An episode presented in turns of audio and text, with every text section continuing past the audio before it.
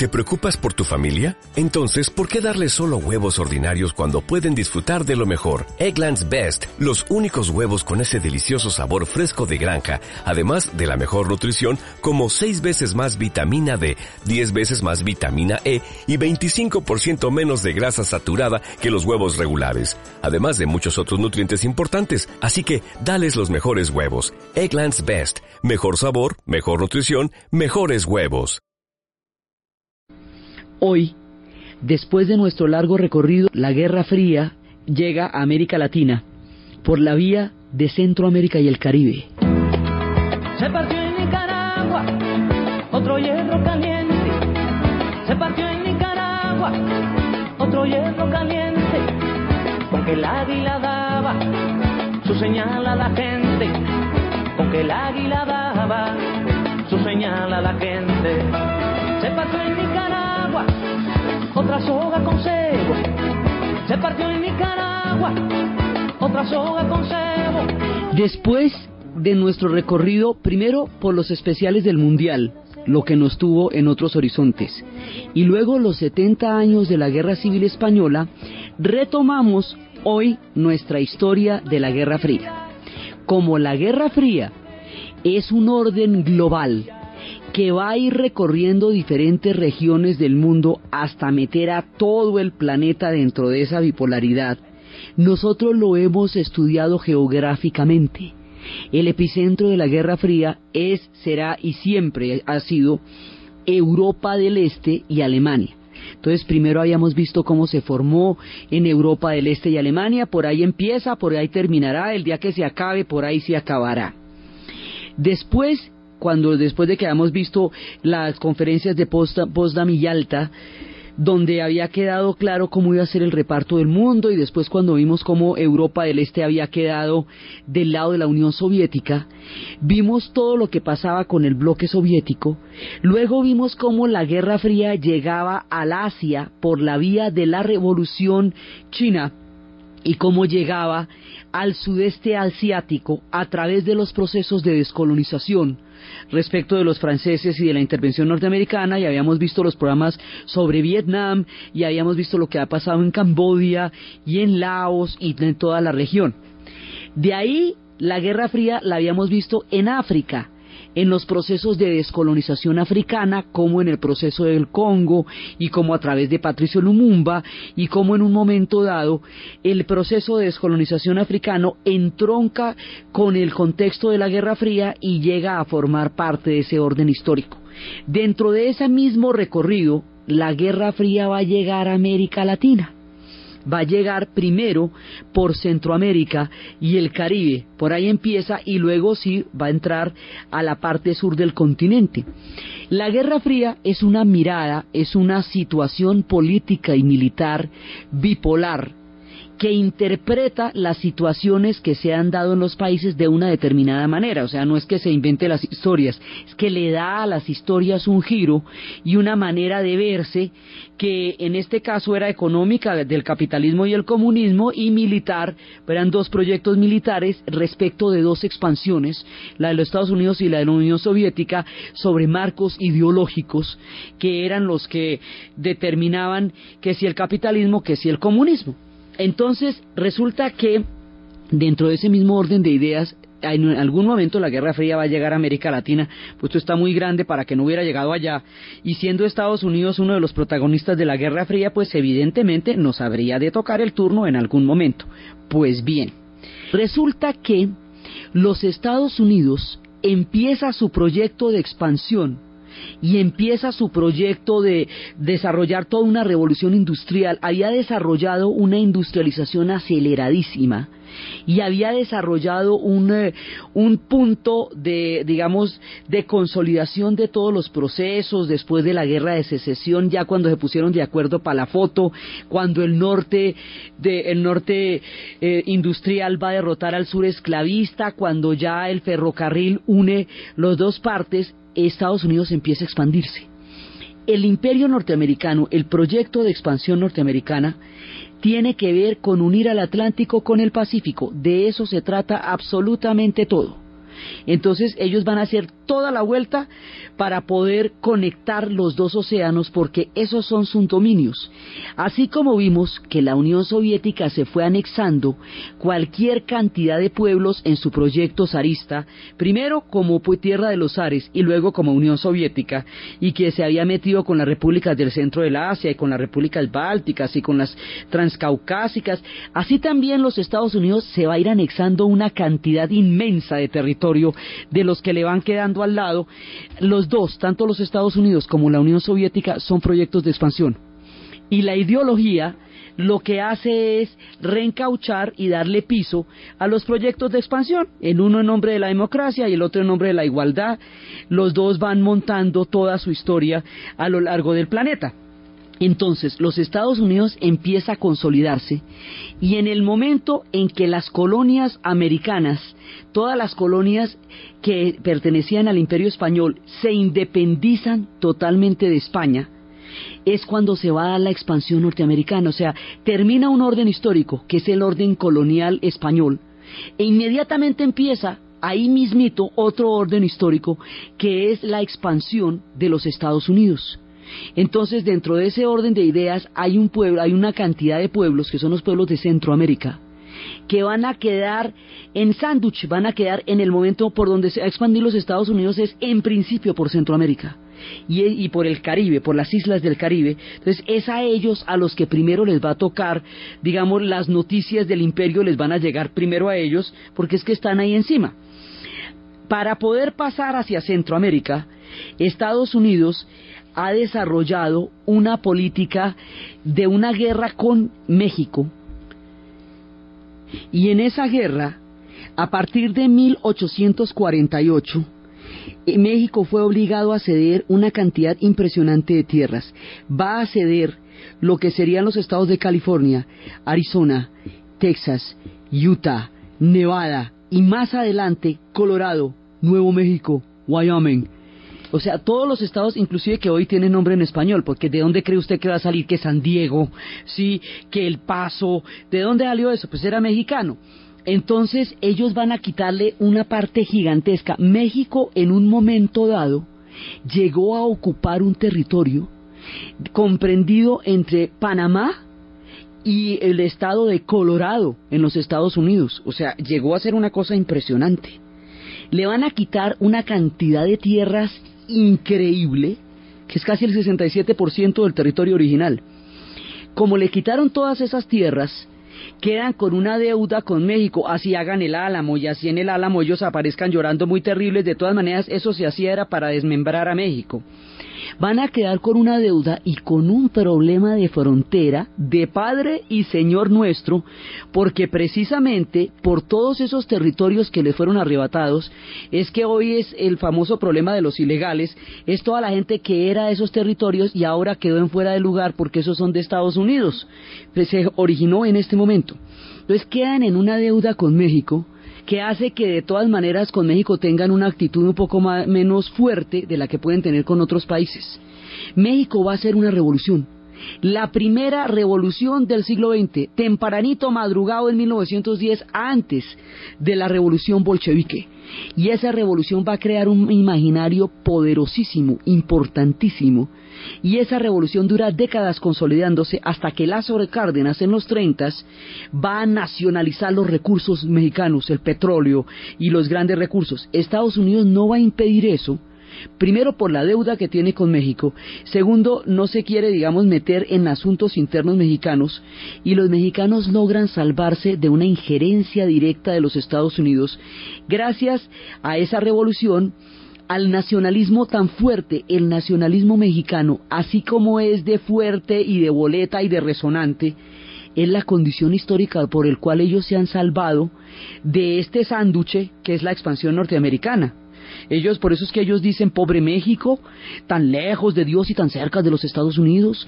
Entonces, a ellos les ha tocado montarla de mero mero, porque si no la montan de mero mero, los van barriendo, como a los demás los barrieron. Entonces, México logra pararse en sus dos pies. Ah, con la mitad del territorio la pierden, pero lo que queda lo van a defender. México tiene la conciencia histórica de haber sido el centro del imperio azteca, de haber sido ellos los aztecas y los mayas, y de haber sido el centro del imperio español. El imperio español era México y Perú, Punto. Los demás éramos estados subsidiados. O sea, los aztecas y los incas. Eso era el imperio español. Entonces México tiene un imaginario de haber sido muchas veces poderoso y ese imaginario le va a ayudar cantidades cuando el proyecto de expansión de los Estados Unidos le pase por encima pero los demás países de lo que se va a conformar Centroamérica no van a tener esas oportunidades ni van a tener esas posibilidades. Primero, ellos estaban viendo a ver a qué árbol se arrimaban, porque cuando se produce la independencia de España, pues hay que ver a dónde se meten. O sea, la idea era colarse en los proyectos grandes. Por eso San Andrés se unió a la Gran Colombia porque era una cosa que pintaba chévere en ese momento.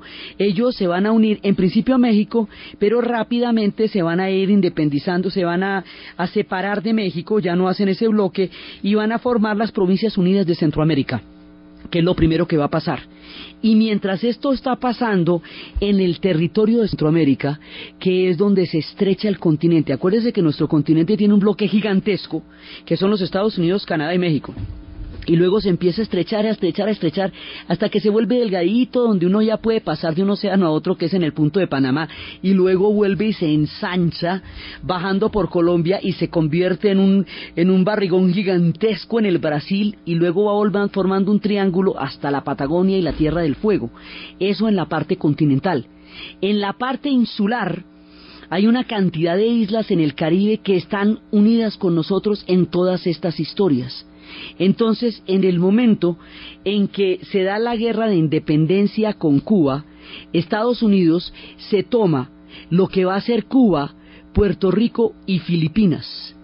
En Cuba queda una cosa que se llama la enmienda Platt, que significa que ellos pueden intervenir en Cuba en el momento que les provoque y que sientan amenazada su seguridad, y Puerto Rico directamente queda como un Estado libre asociado, es decir, Puerto Rico no tiene la opción de tener un desarrollo independiente de los Estados Unidos porque desde el momento mismo que se da la independencia, Puerto Rico se va a volver una especie de indemnización que le dan a los Estados Unidos en París. Cuba queda intervenida por la enmienda Platt. Filipinas da la, sienta las bases de una expansión norteamericana en el Pacífico y Puerto Rico queda anexado prácticamente y su historia completamente comprometida con la historia de los Estados Unidos.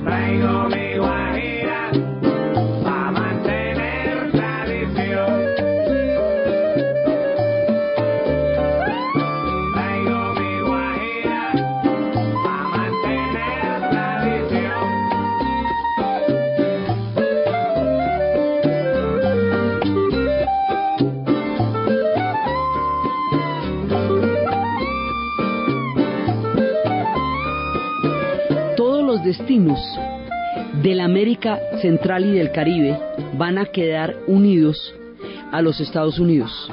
Primero, por el proyecto de expansión, pero lo que va a determinar realmente los intereses estratégicos de los Estados Unidos en el área, aquello de lo cual se va a tratar todo el proyecto de expansión, es el canal de Panamá. El canal de Panamá será para los Estados Unidos como la India para los británicos. Es de lo que se trata el asunto porque es la posibilidad del paso del Atlántico al Pacífico.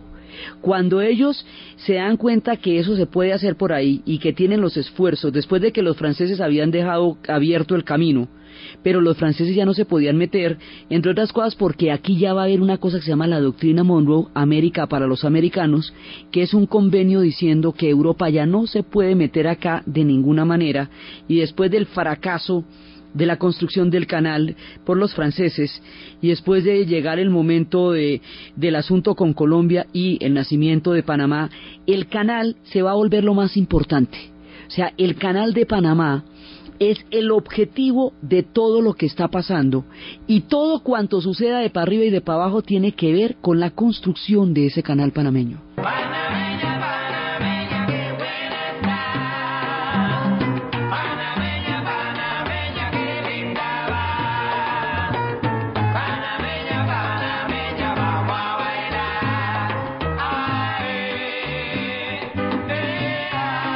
El asunto del canal es que acuérdense que toda la expansión de los Estados Unidos era unir la costa este con la costa oeste, por eso se hizo el ferrocarril.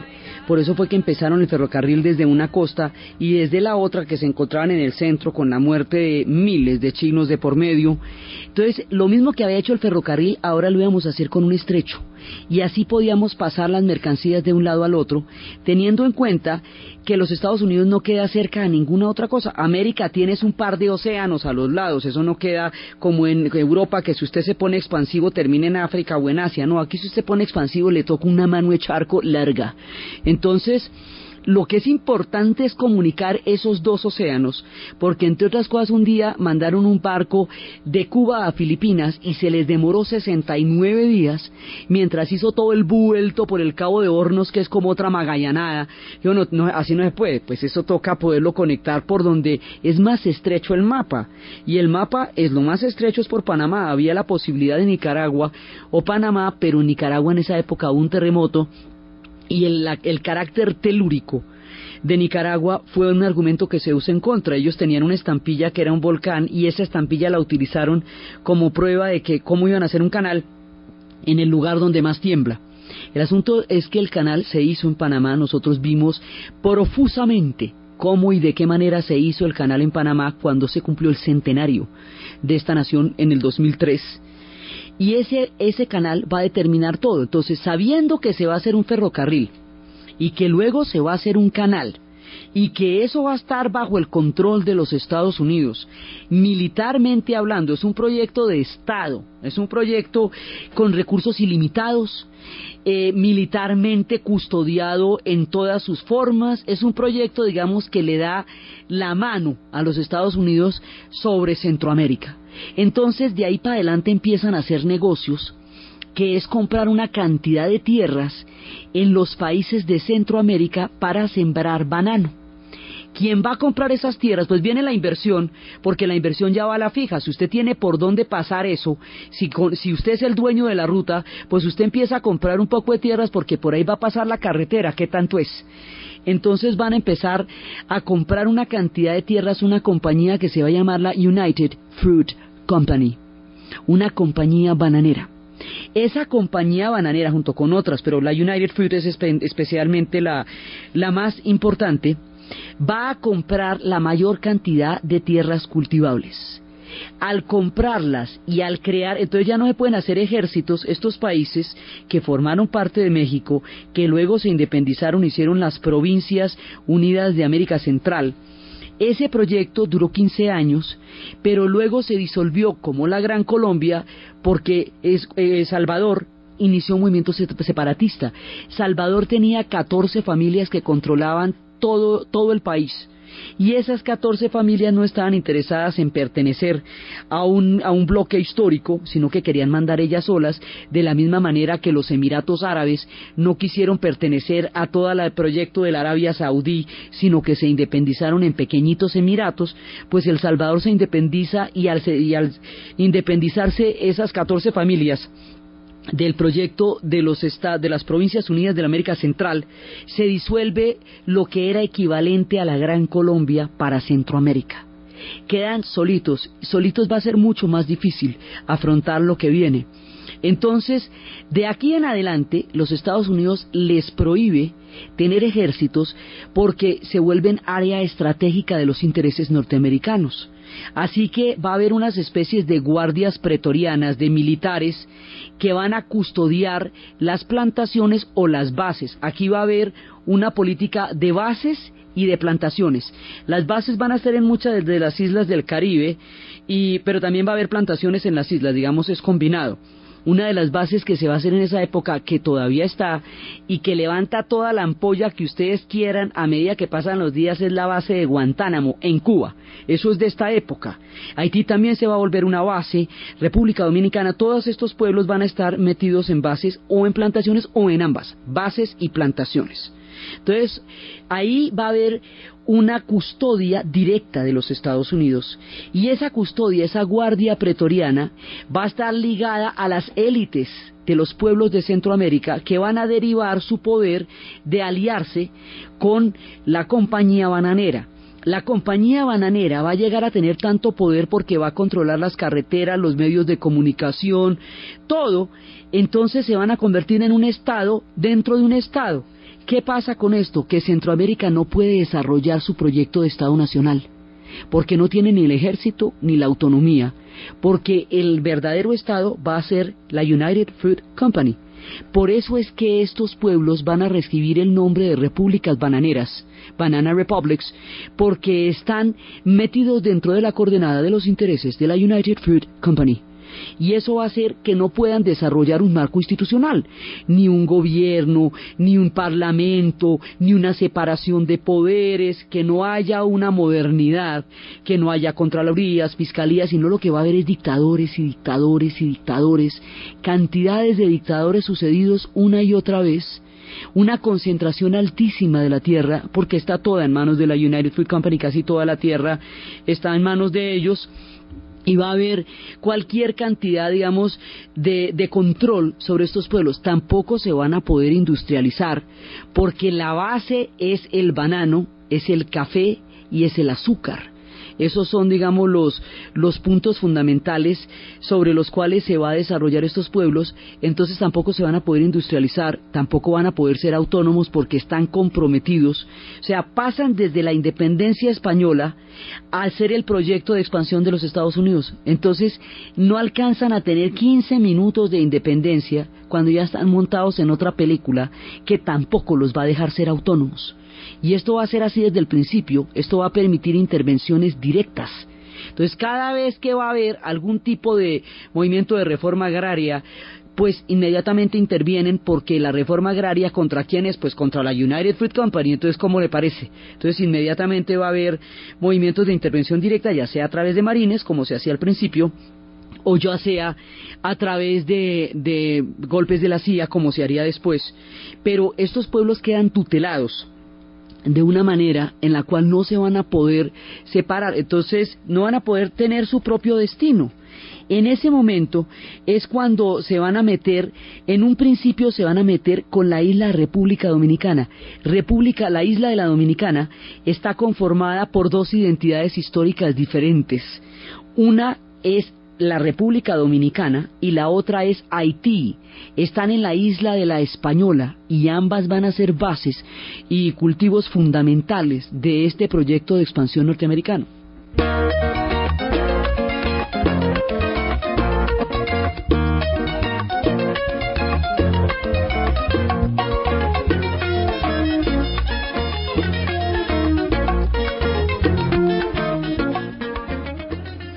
Los dominicanos con su merengue, los haitianos con el souk.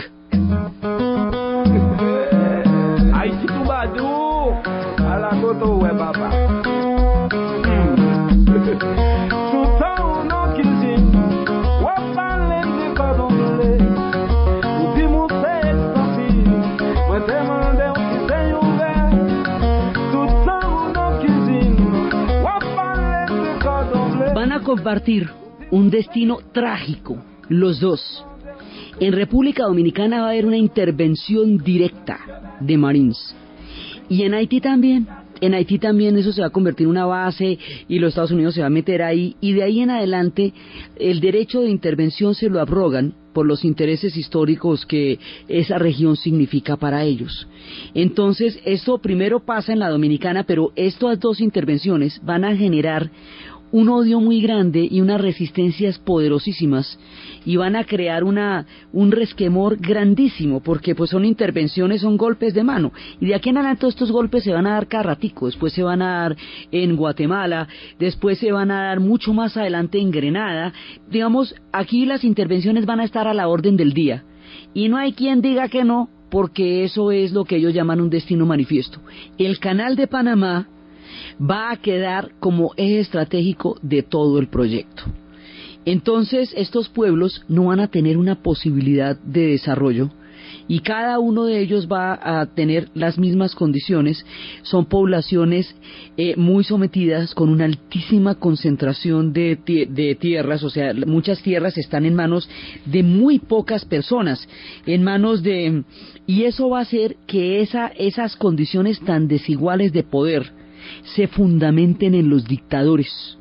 Esos dictadores van a llegar a hacer carrera en la literatura, en lo que Conrado Zuluaga llamaría la novela del dictador, que es una cantidad de novelas de la literatura latinoamericana haciendo eh, alusión a todos estos, que son desde El señor presidente de Miguel Ángel Asturias, Yo el Supremo de Augusto Roa Bastos, pasando por la fiesta del Chivo, que salió hace poquito de Vargas Llosa, pasando por todos estos, digamos, todas las, las crónicas del otoño del patriarca, de Gabriel García Márquez, en todos lados va a haber una, una consecutiva narración a los dictadores en América Latina porque van a ser la figura, sobre todo en la primera parte que estamos viendo ahorita, que es Centroamérica y el Caribe, van a ser dictaduras increíbles. En Guatemala va a haber 145 años de dictadura y 5 de democracia a la fecha del tiempo en que termina la Guerra Fría en el 89. Van a, de dictadores como Rafael Carrera van a durar 27 años. En Honduras va a haber 140 años de dictaduras y 10 años de independencia también a la fecha del momento en que termina la Guerra Fría.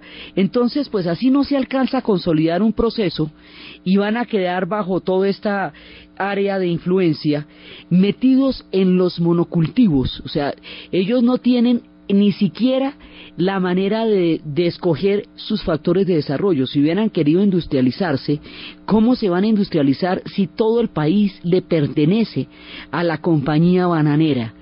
Y lo único que ellos cultivan, aparte del banano, es el azúcar y es el café. Y pare de contar. Azúcar,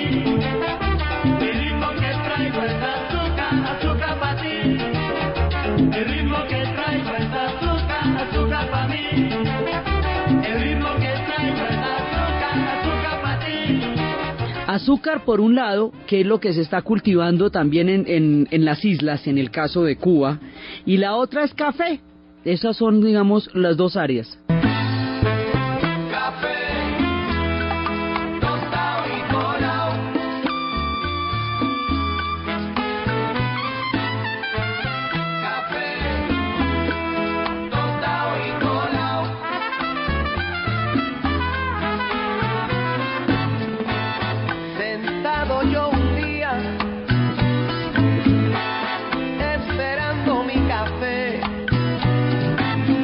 Estas condiciones históricas no permiten desarrollos diferentes, no permiten procesos de integración como el que se dio en México con la Revolución Mexicana. Si bien la Revolución Mexicana que hizo la reforma agraria no tuvo la cobertura que se hubiera necesitado, sí tuvo un nivel de cobertura suficientemente importante para integrar una nación.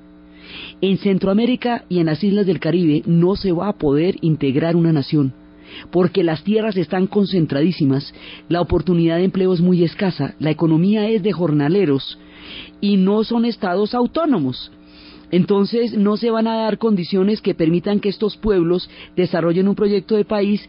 Tienen comunidades muy separadas unas de otras. Guatemala es un país completamente muy, muy indígena, con una ser indígena fundamental. Ellos no van a ser integrados a estos modelos de desarrollo. Digamos, los pueblos indígenas van a quedar marginados de la marginalidad misma en que estaban estos países. Entonces la cosa es bastante complicada. Va a haber muchas, por las mismas condiciones históricas tan, complicadas, pues va a haber cantidades de levantamientos.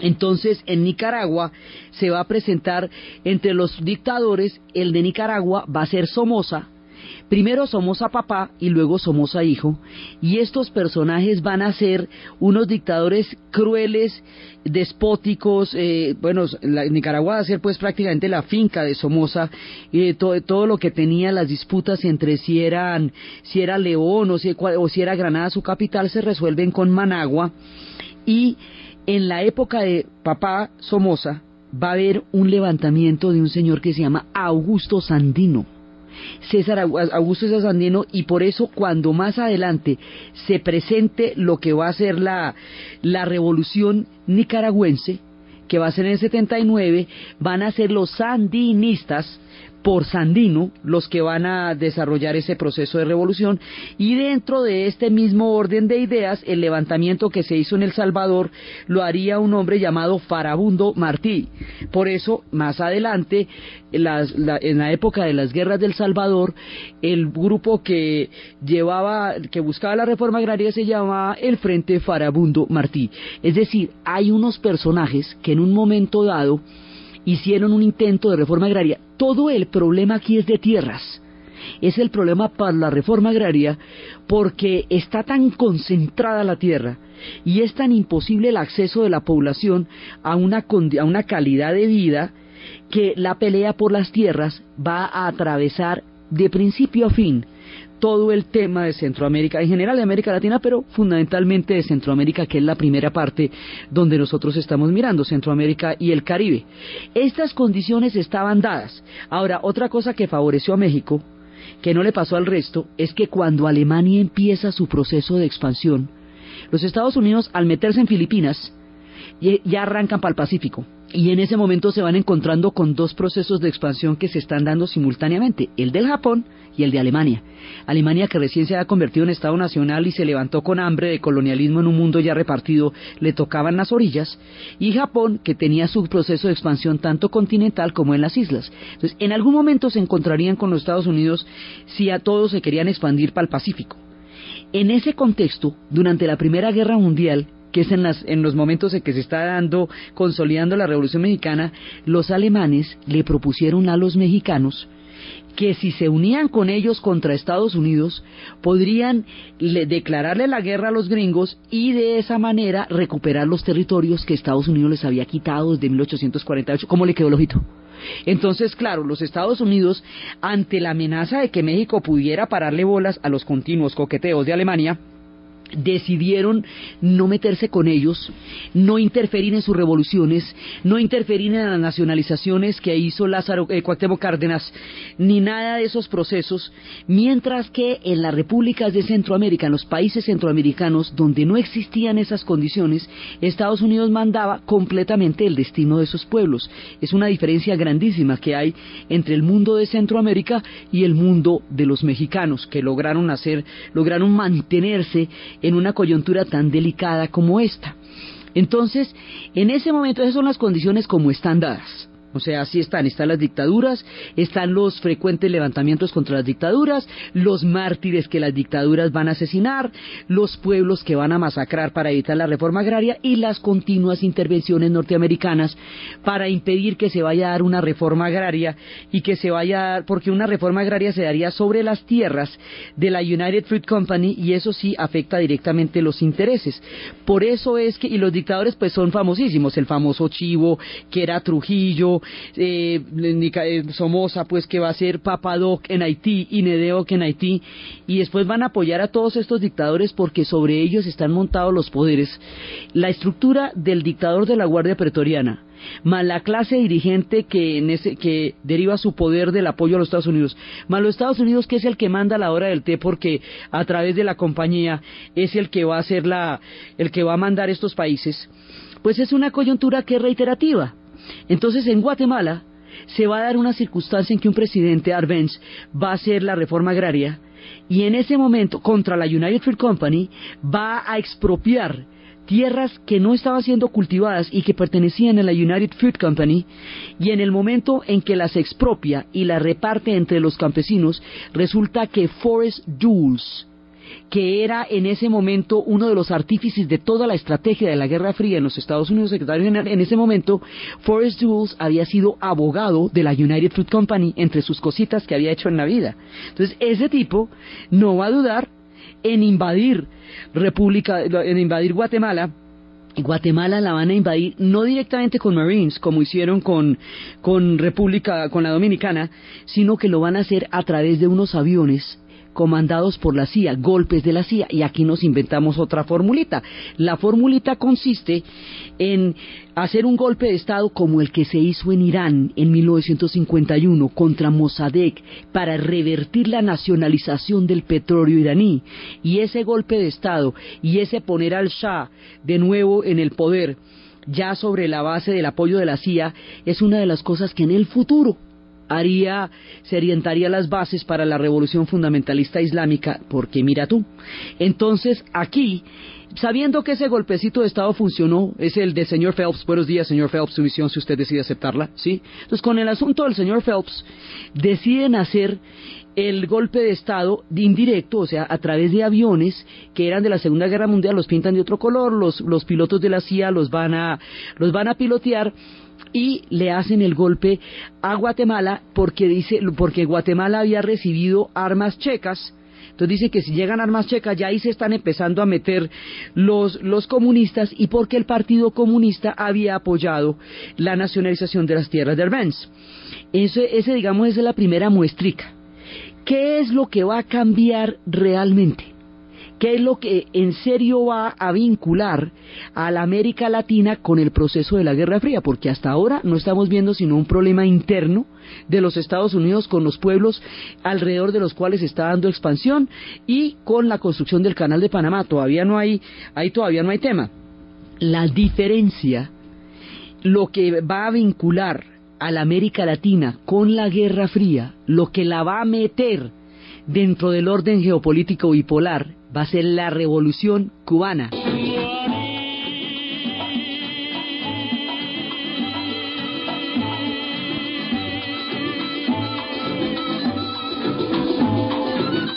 Por eso decíamos que la Guerra Fría empezó en Europa con la división de Europa del Este, se fue para el Asia por la vía de la Revolución China y llegaría a la América Latina por la vía de la Revolución Cubana y al África por la descolonización. O sea, el factor que nos inscribe dentro de este orden histórico es la Revolución Cubana. ¿Por qué? Cuba tenía su dictador, todo el mundo tenía su dictador, entonces el suyo era Batista. Y Batista era una bestia peluda, porque no solamente era dictador, cruel, corrupto, el tipo era tan corrupto que a él personalmente le pagaban los casinos intereses por el funcionamiento. Tenía acciones en los casinos, tenía acciones en las redes de la prostitución, tenía acuerdos con la mafia de Lucky Luchano y todos ellos para que funcionaran. Esas cositas se ven en El Padrino 2 cuando se están repartiendo ese ponqué en la terraza con Jaime Roth, que es el mapa de Cuba. Entonces, tenían todas esas cositas.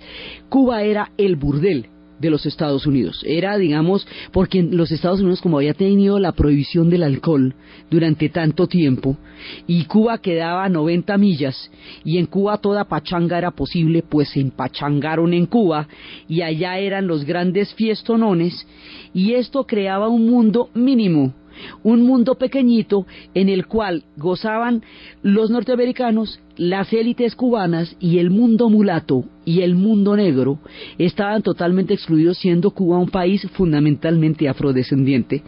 Estaban completamente excluidos de ahí, tanto que el barrio El Vedado se llama Vedado porque no podían entrar allá ni los mulatos ni los negros, estaba vedado para ellos.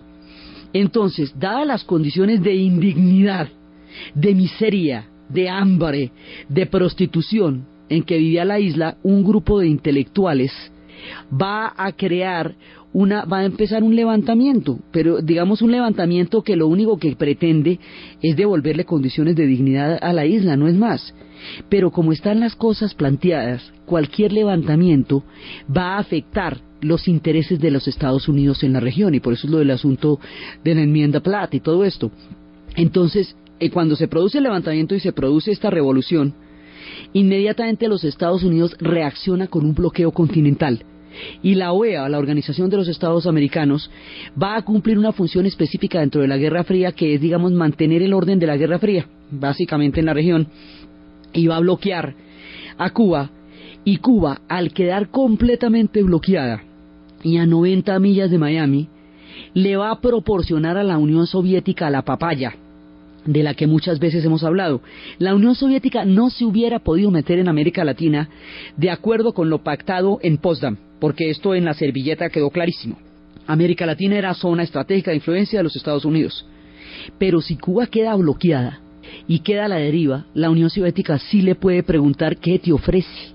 Contame, te veo solita, ¿qué necesitas? Entonces Cuba no tiene más remedio. Si iba a ser o no comunista en un principio no podemos saberlo, pero ella no tiene más remedio porque está bloqueada. Bloqueada quiere decir que ninguno de los países de la América puede comerciar con ella so pena de sufrir sanciones de parte de los Estados Unidos. Eso se llama un bloqueo. Entonces Cuba queda, imaginen una isla, si usted bloquea una isla, pues ahí sí apague y vámonos, porque es que ¿qué hacen? No es que a las islas todo llega, hay que traerlo todo, ellos no producen sino azúcar. Entonces, ese bloqueo le va a dar a la Unión Soviética las condiciones para meterse en América Latina en la situación más favorable del mundo, a 90 millas de Miami, más chévere para dónde. En el momento en que la Unión Soviética le garantiza a Cuba absolutamente todo lo que necesite, porque se vuelve tan estratégica y tan importante, la Guerra Fría habrá llegado a la región oficialmente. Ahí es cuando son los titulares. Oficialmente la Guerra Fría ha llegado a América Latina. Y esto tiene condiciones distintas en el Caribe y en Centroamérica de las que tiene en el Suramérica, porque en América del Sur los países sí tienen un desarrollo mucho más grande, hay instituciones, hay más autonomía, hay otras cosas que hacen que las intervenciones en América del Sur van a ser indirectas, más hacia fracciones, más hacia partes de, de los gobiernos que directamente porque en América del Sur la cosa es distinta, pero en Centroamérica y el Caribe esto es directo. Entonces, en un principio, se intentó invadir a Cuba, pensando que el pueblo iba a, digamos, mal informados, pensando que el pueblo los iba a apoyar por un lado, y por el otro lado, ahí hay un cambiecito de, de, estrategia norteamericana.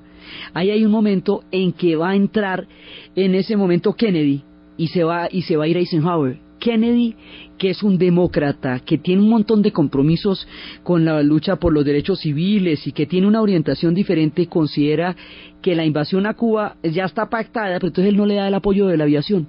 Y al no darle el apoyo de la aviación, la invasión no se puede consolidar y se vuelve un fracaso. Entonces, este fracaso va a ser sumamente grave desde el punto de vista estratégico para los Estados Unidos y va a fortalecer increíblemente la revolución cubana. Entonces, la revolución cubana empieza a crear un imaginario histórico que va a irradiar toda la América Latina, la América del Sur y la América Central y el Caribe. Digamos, esto va a ser un epicentro que va a cambiar las condiciones históricas y les va a dar un contenido ideológico diferente, porque todos los desacuerdos, la revuelta, las luchas por la reforma agraria, todo eso que se estaba dando, ahora se va a convertir en, una, en un proceso que puede tener una afiliación ideológica directa con Cuba. Y al tener una afiliación directa con Cuba, ahí el comunismo, que es de lo que se trata la bipolaridad de la Guerra Fría, hace su presencia, digamos, desde el punto de vista norteamericano y soviético también, o sea, ella queda en sándwich entre los dos.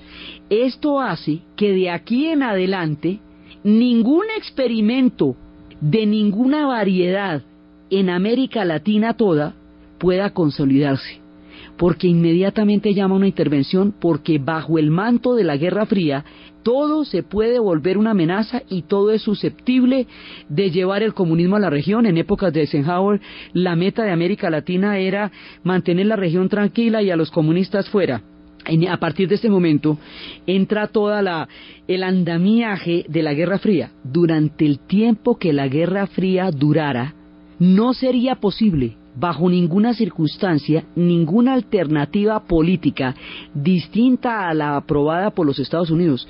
No podría darse el caso de presidentes como Lula en el Brasil, ni como Evo Morales en Bolivia, ni como Chávez en Venezuela, ni como Michelle Bachelet en Chile, ni como el nuevo gobierno del Uruguay. Para nada ninguna de estas posibilidades, ninguna exploración política divergente, distinta, hubiera sido posible durante la Guerra Fría. Por eso tuvo que acabarse la Guerra Fría para que hubiera otras formas de política en América Latina y por eso las guerras que estallarán en Centroamérica, la de Guatemala, la de El Salvador y la de Nicaragua, no se van a poder resolver durante la Guerra Fría porque en este contexto, cuando la mecha prenda, en El Salvador y en Nicaragua, eso va a ser, ya, la, Guerra Fría va a alimentar este conflicto en la medida que los Estados Unidos va a meter las guerrillas de los contras para apoyar cuando triunfe la revolución nicaragüense más adelante, en tiempos de Carter. Después, cuando viene una línea dura, entonces le mete la guerrilla de los contras y de esa manera va a ser muy complicado, digamos, que haya una escogencia de destino histórico. Más adelante pasará lo de Chile y muchas otras cosas que son las que comentaremos después. Entonces, aquí se va dando una característica política a la que la Guerra Fría le va a dar un tono. La Guerra Fría no crea esto. La Guerra Fría se aprovecha de una condición histórica dada y le da un enfoque. Esto es a grandes rasgos lo que pasa en la América Central y el Caribe. En términos grandes después entraremos en unos u otros detalles, pero es en grandes rasgos cómo llega la Guerra Fría a la región. Pero nos falta todo el sur toda la parte que va de Colombia para abajo, todo lo que va a ser los procesos de Chile, Argentina, Uruguay, Paraguay, lo que va a ser el Cono Sur, lo que va a ser el Plan Cóndor, lo que van a ser las dictaduras en el sur del continente y cómo nos va a tocar esa versión de la Guerra Fría. La Guerra Fría tiene una versión distinta para cada uno. En la, en la Europa del Este son los misiles, los cohetes y toda la amenaza de la nuclearización de la OTAN. En Indochina son las intervenciones en estas guerras y en América Latina son estas doctrinas, incluida la doctrina de seguridad nacional, que son las que van a determinar las coordenadas históricas de nuestro tiempo. Entonces, allá nos vamos en el siguiente programa, estos espacios en los cuales la América Latina se va a ver metida en un orden lejano, pero en el cual los Estados Unidos están en la primera línea y por lo tanto, tarde o temprano, habría de llegar a la región. Eso es lo que vamos a ver en el siguiente programa dentro de nuestro espacio de cómo la América Latina va, a quedar en el contexto de la Guerra Fría. Entonces, desde el temprano surgimiento de México como país y su consolidación, desde la manera como las repúblicas centroamericanas pasaron de un colonialismo a un interés estratégico y quedó en el limbo su posibilidad de desarrollo histórico.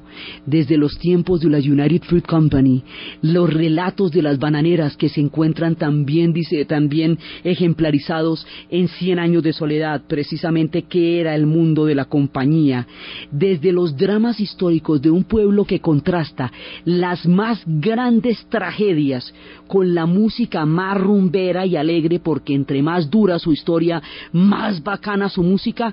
En la narración, Diana Uribe. En la producción, Jessy Rodríguez. Y para ustedes. ¿Te preocupas por tu familia? Entonces, ¿por qué darles solo huevos ordinarios cuando pueden disfrutar de lo mejor? Eggland's Best, los únicos huevos con ese delicioso sabor fresco de granja, además de la mejor nutrición, como 6 veces más vitamina D, 10 veces más vitamina E y 25% menos de grasa saturada que los huevos regulares, además de muchos otros nutrientes importantes, así que dales los mejores huevos. Egglands Best. Mejor sabor, mejor nutrición, mejores huevos.